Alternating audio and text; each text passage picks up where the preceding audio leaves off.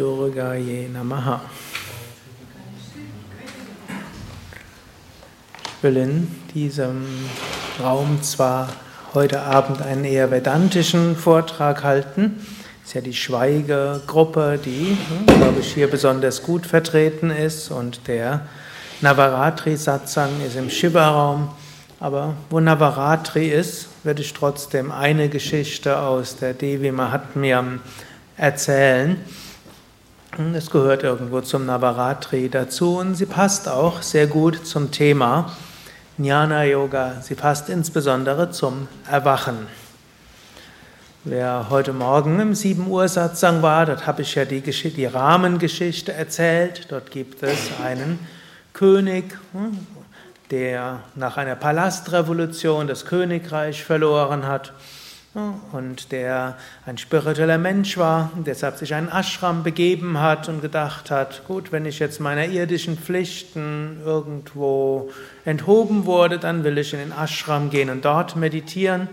Und das, der traf dort einen Kaufmann und dieser Kaufmann war von seinen eigenen Kindern vertrieben worden, der war auch ein spiritueller Mensch und er dachte auch, gut, wenn meine wenn ich dort nicht mehr gebraucht werde, dann will ich auch meditieren. Sie gingen in den Ashram und dachten, jetzt können sie meditieren. Was stellten sie fest?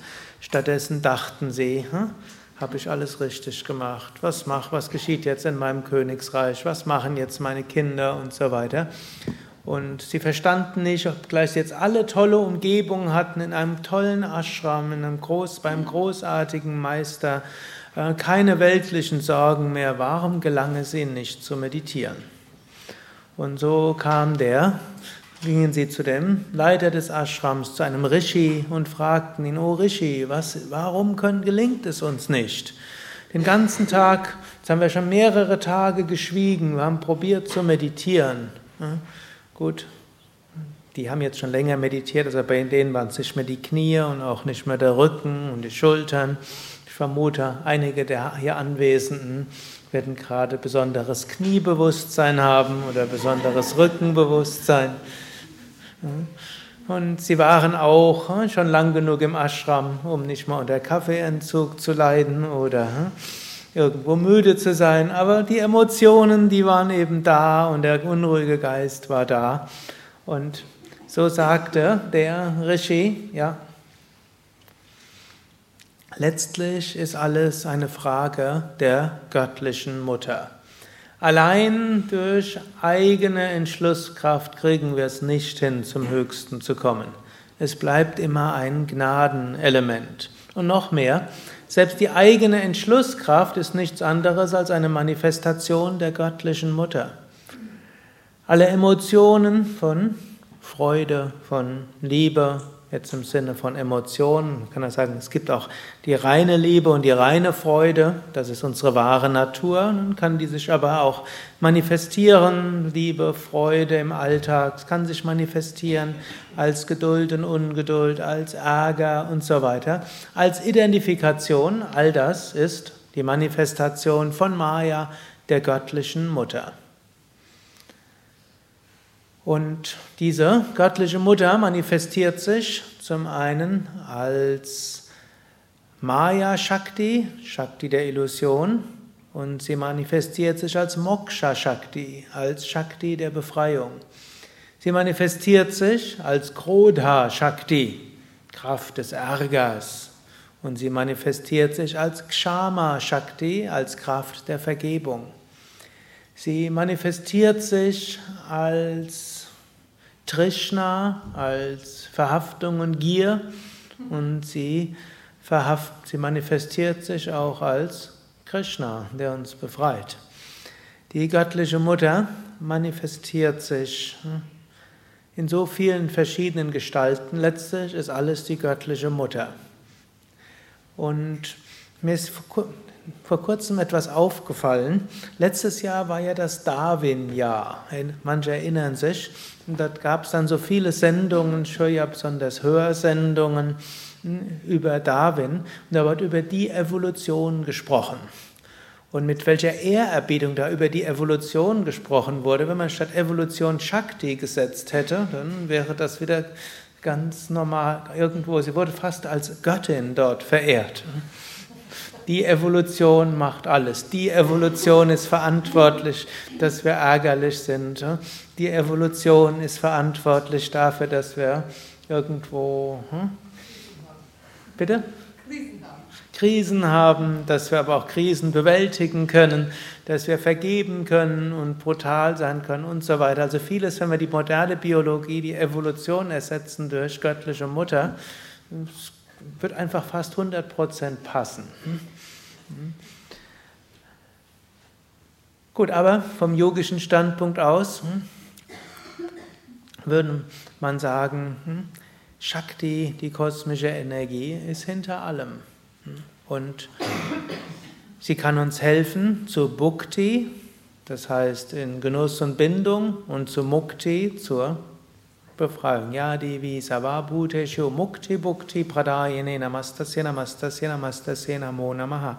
Ehrerbietung der göttlichen Mutter wieder und wieder, die uns zur Bindung führt und zur Befreiung führt. Die der König und der Kaufmann wollten etwas mehr wissen. Ja, erzähl uns doch etwas mehr. Was ist das? Was ist diese göttliche Mutter? Wer ist diese göttliche Mutter? Gut, König und Kaufmann waren jetzt eher praktisch veranlagte Menschen, deshalb erzählte der Rishi nicht zu viel Theorie, er erzählte ihnen eine andere Geschichte. Und das war die Geschichte vom Anfang der Schöpfung. Die Schöpfung war noch relativ frisch und es gab Brahma, den Schöpfer, und dann Vishnu schlief. Vishnu, der Erhalter. Und während Vishnu so schlief, fielen aus seinen Ohren zwei Ohrenschmalzpfropfen.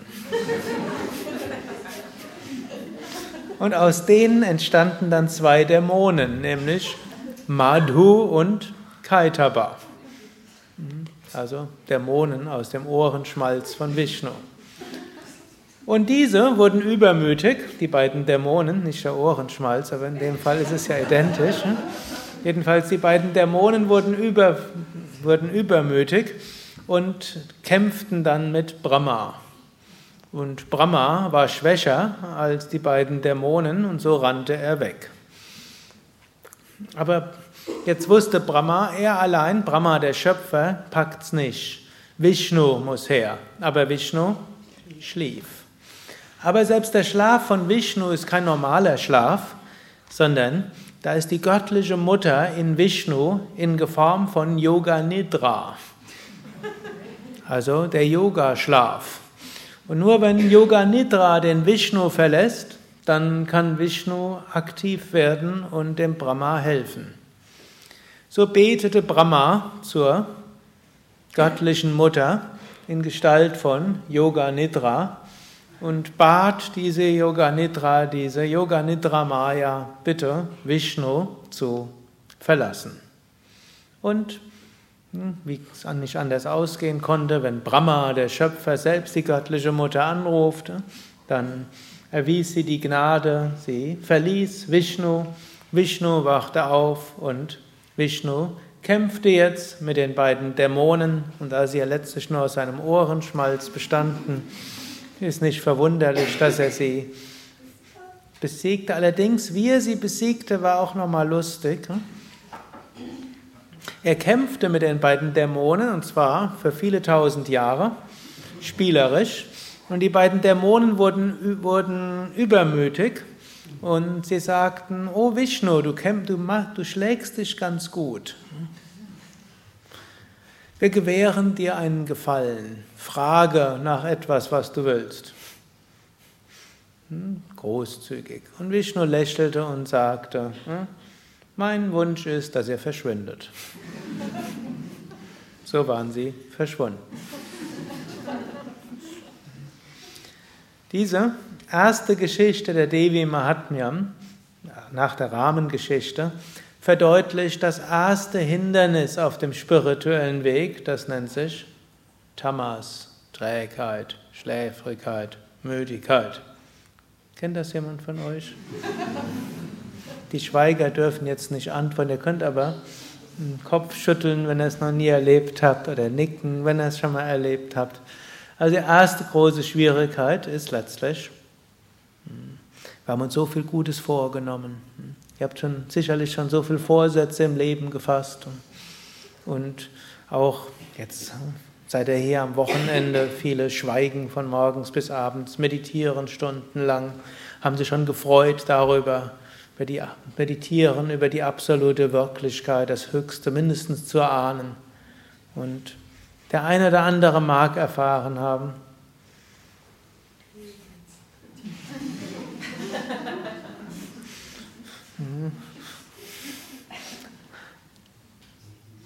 Gut, aber nicht nur Schläfrigkeit, sondern auch Nachlässigkeit kann da sein. Und Brahma kämpfte erst eine ganze Weile damit. Und natürlich im Yoga kämpfen wir jetzt nicht einfach nur so, sondern wir üben Pranayama.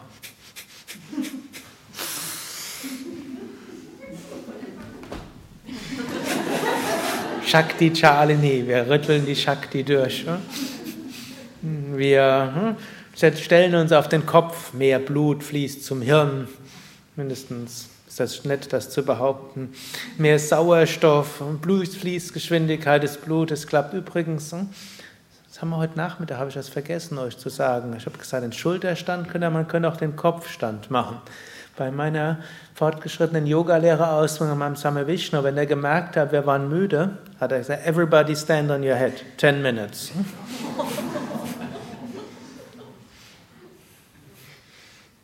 Waren meistens dann doch nur drei oder vier Minuten. Aber hm. also wir machen einiges.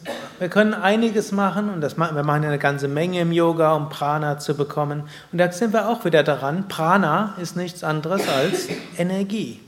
Und Energie ist Shakti und Shakti ist die göttliche Mutter. Also wir müssen die Shakti aktivieren. Wir können es machen mit den Hatha-Yoga-Techniken, wir können es machen mit Mantra singen, wir können es machen mit Gebet und Hingabe. Irgendwann fließt die Shakti. Eine zweite Rahmengeschichte, die ich jetzt nicht ganz erzählen will, eine zweite Geschichte. Dort geht es darum, dort wieder, anderes Zeitalter, wieder gibt es ein paar Dämonen, diese besiegen jetzt die Devas, die ganzen Engelswesen, die richten sich jetzt an Brahma, Vishnu und Shiva zusammen und die, und jetzt wird es interessant, die ärgern sich jetzt. Und durch den Ärger entsteht eine göttliche Gestalt, die göttliche Mutter. Und die ist jetzt entstanden aus dem Ärger der Devas. Und natürlich die göttliche Mutter kämpft jetzt selbst mit den Dämonen und sie besiegt auch die Dämonen. Jetzt habe ich viele Kapitel zusammengefasst. Der Devi Mahatmyam geht das in lyrischer Breite. Das symbolisiert einen weiteren Punkt. Manchmal gibt es auch sowas wie gerechten Zorn. Das heißt, wenn man irgendwo merkt, so kann es nicht weitergehen, dann muss man mal aktiv werden. Die Sache ist mit Vorsicht zu genießen, denn sehr viel Übel in dieser Welt ist entstanden aus gerechtem Zorn. Und vermutlich mehr Schlimmes in dieser Welt ist passiert im Namen des Guten als im Namen des Schlechten. Sehr Menschen, die irgendwo nur aus Gier was tun, die sind weniger brutal als solche, die um der gerechten Sache her das Böse ausradieren wollen.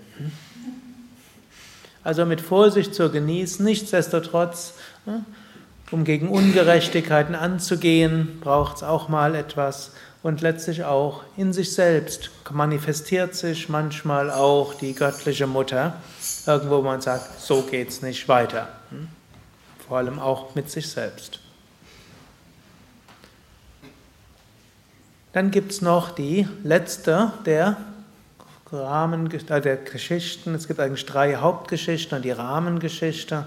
Die sind alle natürlich sehr interessant und ihr könnt sie sehr ausführlich lesen. Wir haben sie auch alle im Internet als Video und als MP3-Podcasten. Und dann die nächste Geschichte. Dort verehren die, wieder neues Zeitalter, wieder Dämonen sind da. Und wieder gewinnen die Dämonen gegen die Engelswesen, also wieder die schlechten, die negativen Kräfte gewinnen gegen die guten Kräfte. Die Engelswesen kämpfen wieder und bemühen sich, sie verlieren wieder. Sie gehen, sie wenden sich wieder an die göttliche Mutter und jetzt mit ganz großer Ehrerbietung bitten sie die göttliche Mutter um Hilfe. Und hier ist es die große Ehrerbietung, die große Demut, die große Hingabe, die dann dazu führt, dass sich die göttliche Mutter manifestiert als eine wunderschöne Frau.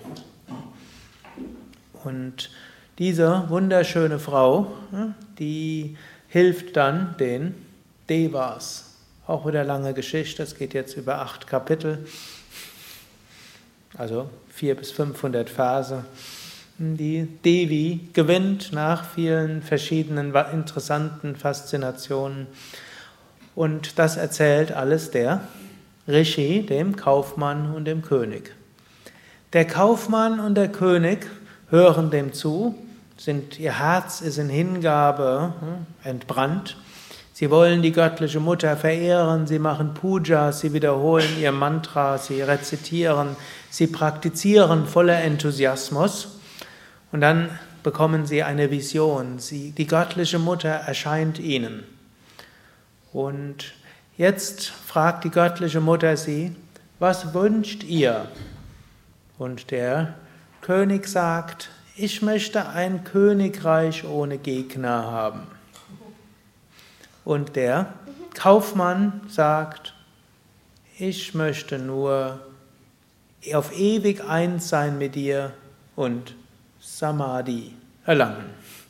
Der Kaufmann heißt übrigens auch Samadhi, aber er will auch nicht nur Samadhi heißen, sondern Samadhi werden.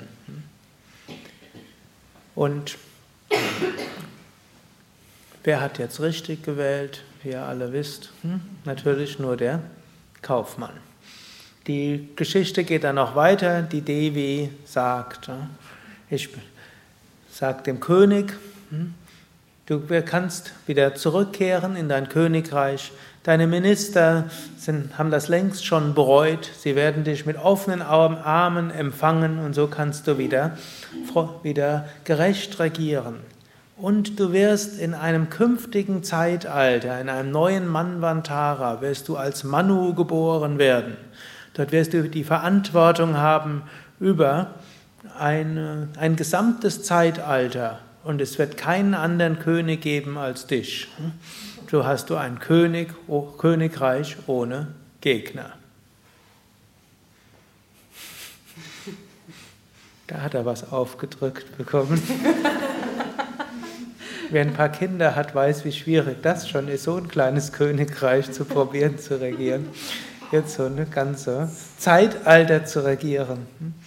Das wurde dann, musste dann dieser der sollte dann Savarni werden in einem späteren Zeitalter. Surata hieß er als König, Savarni sollte er später werden. Und dem Kaufmann sagte er, hm, sagte, sagte die Durga, meditiere noch eine Weile weiter, du wirst Samadhi erreichen, du wirst die Befreiung erreichen, wirst die ewige Einheit erreichen. Aber dein Leben ist trotzdem noch nicht zu Ende du kehre wieder zurück hm, zu deiner Familie. Sie werden dich mit offenen Armen empfangen. Deine Kinder werden eingesehen haben, dass sie noch nicht so weit sind, das Geschäft weiterzuführen. Sie sind voller Reue und voller Bereitschaft, weiter von dir zu lernen. Dann, wenn du deine Pflichten erfüllt hast, und parallel weiter meditierst und dich immer wieder in Samadhi verankerst, dann wirst du am Ende deines Lebens diesen Körper verlassen und auf ewig eins mit dem Unendlichen sein. Und hier seht ihr dieses nächste Prinzip. Wenn wir dann auf dem spirituellen Weg vorankommen, dann kommt irgendwann die Versuchung, nämlich die Versuchung, man kann nach dem Relativen streben oder nach dem Absoluten. Und das Interessante hier ist auch, auch der Kaufmann bekommt letztlich seinen Wohlstand zurück. Nur er hat nicht danach gebeten. Und so, wenn man göttliche Gnade erfährt, dann gilt es, nach dem Höchsten zu streben und nicht so sehr nach dem Relativen. So hat es ja auch Jesus gesagt, Strebe zuerst nach dem Königreich Gottes, dann wird euch alles andere auch zufallen. Das ist eine etwas andere Sichtweise als viele Menschen, auch spirituelle Aspiranten, die sagen, ich kümmere mich erstmal um alles Mögliche und wenn ich dann noch Zeit habe, dann meditiere ich. Gut, jetzt vom Standpunkt des ganzheitlichen Yogas müssen wir es jetzt auch gar nicht so sehr getrennt sehen. Hm? Denn das Schöne am ganzheitlichen Yoga ist ja auch, dass alles, was man macht, auch irgendwo Spiritualität ist. Es ist nur die Frage, hm, von welchem Hintergrund wir es machen und wie wir das alles zusammenbringen. Nur dann, wenn wir wirklich merken, dass Prana sich manifestiert, dass außergewöhnliche Kräfte sich manifestieren, dass wir vielleicht Visionen haben, und dass wir irgendwo die göttliche Gegenwart spüren, dann gilt es wirklich, nicht beim Relativen zu bleiben, sondern zum Höchsten zu kommen. Was ist überhaupt dieses Höchste, wonach wir streben? Im Yoga nennen wir es Samadhi. Und so möchte ich ein paar Sätze lesen aus Swami Shivanandas Buch Göttliche Erkenntnis. Und das wird uns danach nochmals in ein paar Minuten Meditation führen. Also ich werde erst ein paar Sätze lesen, ein paar Worte dazu sagen und hm, dann können wir nochmals in die Meditation gehen. Samadhi. Swami Shivananda schreibt, Samadhi ist Einssein mit Gott. Samadhi ist die überbewusste Erfahrung. Samadhi ist Adhyatma Anubhava, die Verwirklichung des eigentlichen Selbst. Samadhi ist Ekstase. Samadhi ist wonnevolle Vereinigung. Der Geist geht im Ewigen, dem Atman auf, wie Salz im Wasser oder Kampfer in der Flamme. Es ist ein Zustand reinen Bewusstseins. Samadhi verankert dich im Atman, dem höchsten Selbst. Durch Samadhi wird das begrenzte Selbst im grenzenlosen, absoluten Bewusstsein aufgenommen. Das Einssein von Jivatman und Paramatman, von individueller Seele und kosmischer Seele wird verwirklicht. In jedem dieser Sätze steckt so viel drin. Und zwar Shivananda schreibt hier ja auch aus der Erfahrung. Er schreibt aus der Erfahrung von jemandem, der regelmäßig in Samadhi war oder immer wieder ist. Eins sein mit Gott. Zu Anfang fällt es vielen Menschen leicht, Gott zu verehren. Als göttliche Mutter, als Vater im Himmel, als kosmische Intelligenz. Aber in Wahrheit ist diese kosmische Intelligenz nicht etwas Getrenntes von uns. Wir sagen ja auch, Gott ist allgegenwärtig. Wenn er allgegenwärtig ist, dann ist er überall, also auch in mir. Samadhi heißt, diese Einheit zu erfahren. Es ist überbewusst. Also es ist ein anderer Bewusstseinszustand. Genauso wie es den Wachzustand, Traumzustand und Tiefschlafzustand gibt, gibt es auch den überbewussten Zustand. In diesem Bewusstseinszustand sind wir uns der äußeren Welt bewusst. Wir denken in Vergangenheit, Gegenwart und Zukunft. Wir nehmen die fünf Sinne, wir nehmen wahr über die fünf Sinne. Wir vergleichen, analysieren und so weiter.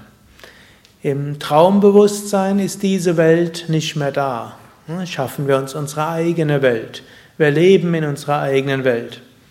Im, man kann sagen, dass unsere geistige Welt da. Im Tiefschlaf ist weder die physische Welt da, noch die geistige Welt da. Es ist kein konkreter Inhalt da, es sind alles unterschiedliche Bewusstseinszustände.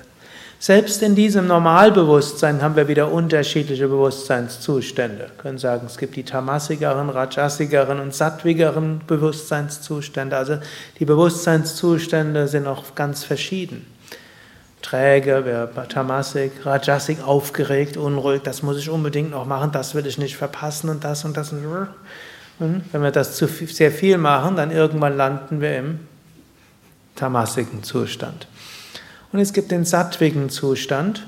Irgendwie man fühlt sich gut, erhaben und voller Freude, vielleicht Liebe, vielleicht gut, klar. Aber es sind alles noch Wachbewusstseinszustände. Dann gibt es sogenannte Trance-Bewusstseinszustände. Im weiteren Sinne gehören dann auch die Erfahrung der tiefen, der tiefen Entspannung dazu. Dort verschwindet das normale Zeit- und Raumgefühl. Es ist Bewusstheit da, aber nicht die Normalbewusstheit. Es ist typischerweise ein ausgedehnter Bewusstseinszustand, aber kein erhöhter Bewusstseinszustand. Aber es ist schon mal anders als Wachbewusstsein. Gut, viele Menschen kennen tranceartige Bewusstseinszustände auch stoffinduziert. In flüssiger Natur ist das gesellschaftlich akzeptiert, in anderer Form, hm, ich würde sagen, glücklicherweise nicht. Der Mensch strebt irgendwo etwas, einen anderen Bewusstseinszustand zu haben. Und dann gibt es die Überbewusstseinszustände, gesteigerte Bewusstheit. Aber ohne Zeit, ohne Raum, mit Ausdehnung.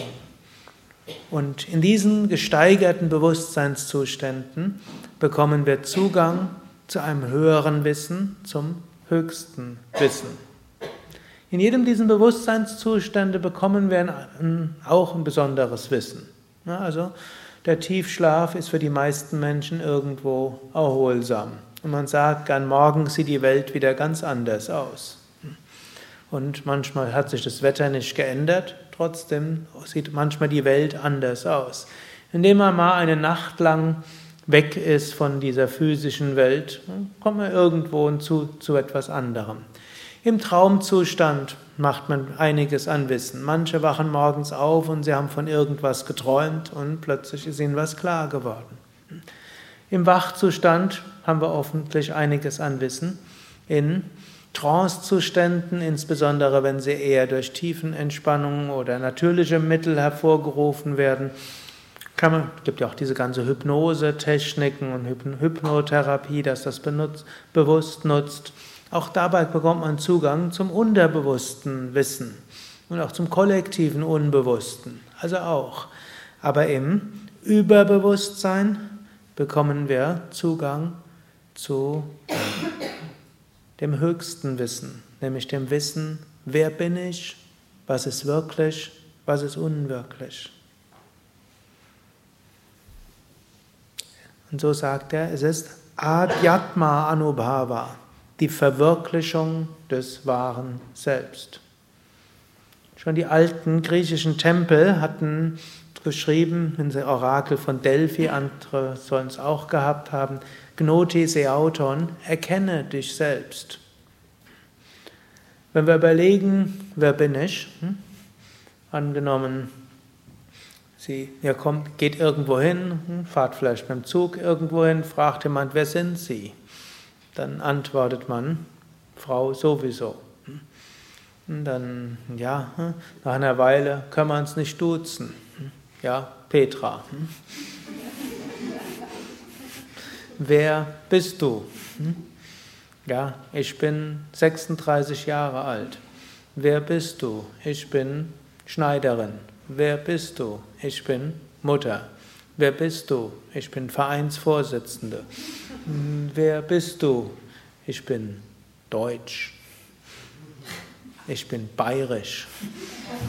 Ich bin Oberbayerin. Wer bist du? Ich bin künstlerisch veranlagt. Ich bin und so weiter. Hm? Gnote se auton, erkenne dich selbst. Gehen wir zur Ayurveda-Beratung. 70% Vata, 20% Pitta, 10% Kapha. Dabei ist Vata übersteuert. Und aufpassen, da sind schon Amas in den Datus. Gehen wir zum Astrologen. Sonne, Schütze, Aszendent, Skorpion. Das sagt schon alles.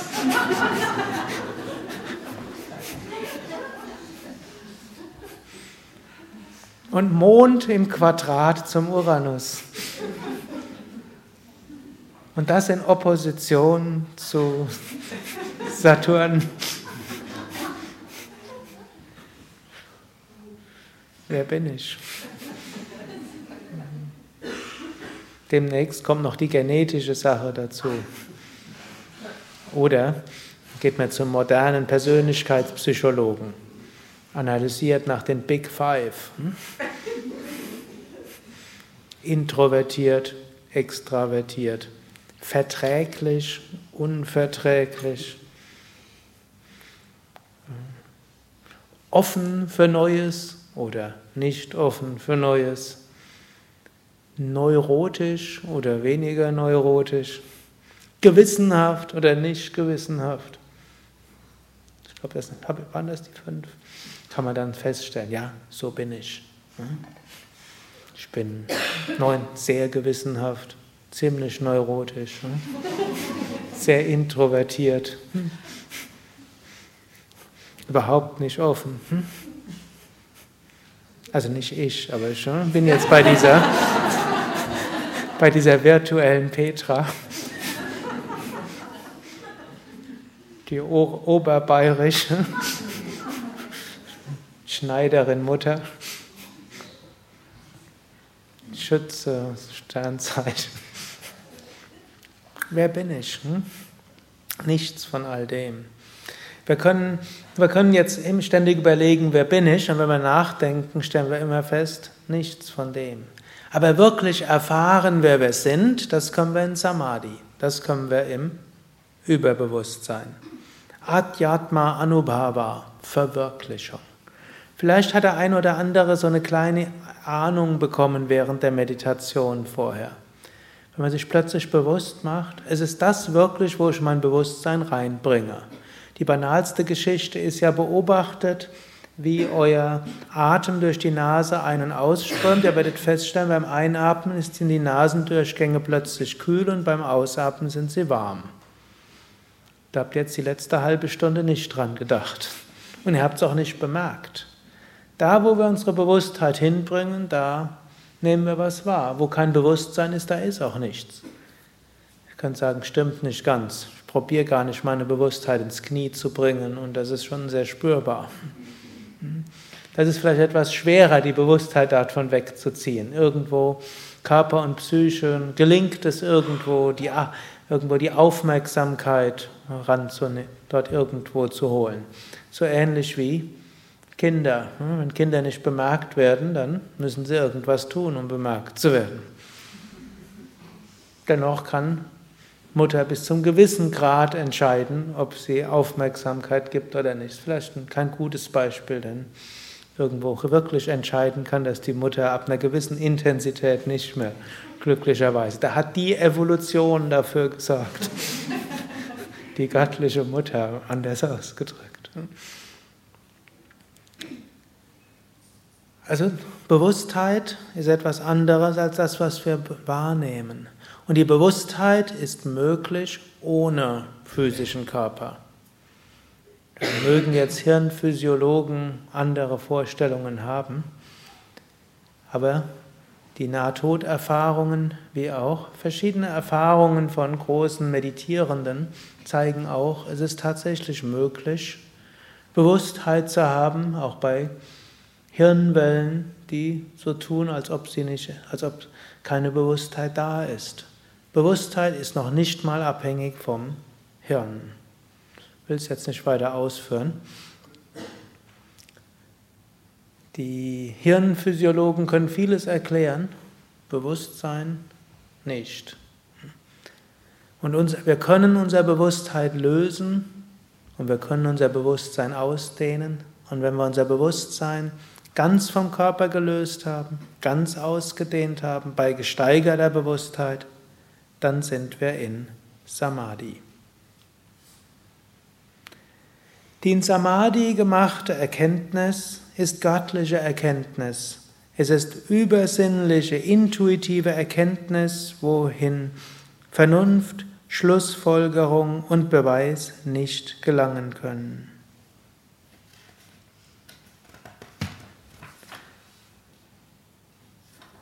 So viele schöne Unterkapitel, Absätze.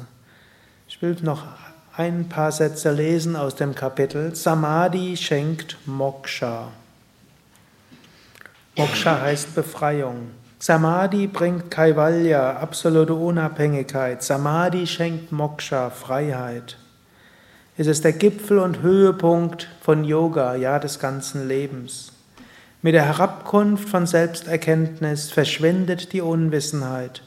Mit dem Verschwinden der Grundursache der Unwissenheit verschwindet auch das Ich-Denken. Der Mensch, der aus Samadhi zurückkommt, kann auf dieselbe Weise normal leben und sich bewegen auch wie vorher.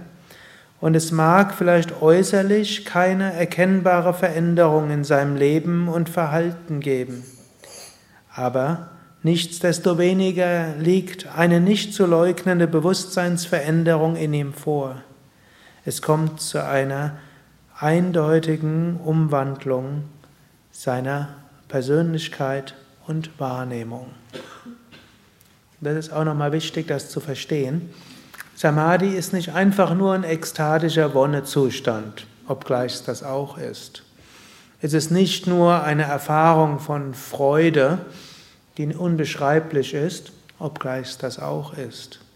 Es ist nicht nur eine Erfahrung von Einheitsgefühl, obgleich das auch ist.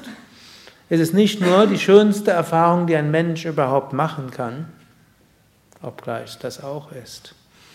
Sondern wenn wir dort aus Samadhi herauskommen, sind wir nicht mehr so ganz der gleiche wie vorher. Das unterscheidet es wieder von anderen Freuden. Hm? Geht auf irgendeine Party und ist schön, kommt zurück, hat einen Kater.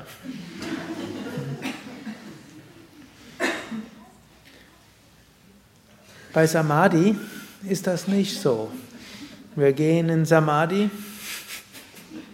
Können wir mal ausprobieren, alle zusammen. Wir sind voller Ekstase und Freude. Wir kommen raus, sind voller Ekstase und Freude. Und selbst wenn nachher wieder der Körper spürbar ist, selbst wenn man wieder im Normalbewusstsein ist, etwas bleibt. Wir wissen, die wahre Natur ist Sein, Wissen und Glückseligkeit. In Wahrheit gibt es nur eine Weltenseele und ich bin eins mit dieser Weltenseele. Vielleicht habe ich jetzt Aufgabe in diesem Körper weiter zu erledigen. Ich habe weiter Dinge, Erfahrungen zu machen. Ich habe weiter meine Pflichten, Aufgaben. Ich habe meine Mission im Leben. Aber Aham Brahmasmi. In Wahrheit bin ich diese eine unendliche Wirklichkeit. Und ich kann dort auch immer wieder hinkommen. Wenn ich meditiere, kann ich in Samadhi gehen. Und im Alltag gehe ich wieder ins Normalbewusstsein. Nachts gehe ich in Traum- und Tiefschlaf.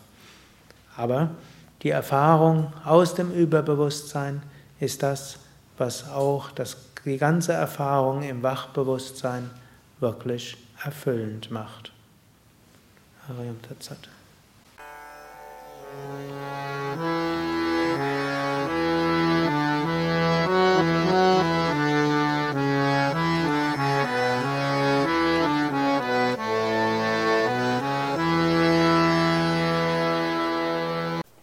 Dies war also die aktuelle Ausgabe des Yoga Vidya Satsang Podcasts, präsentiert von www.yoga-vidya.de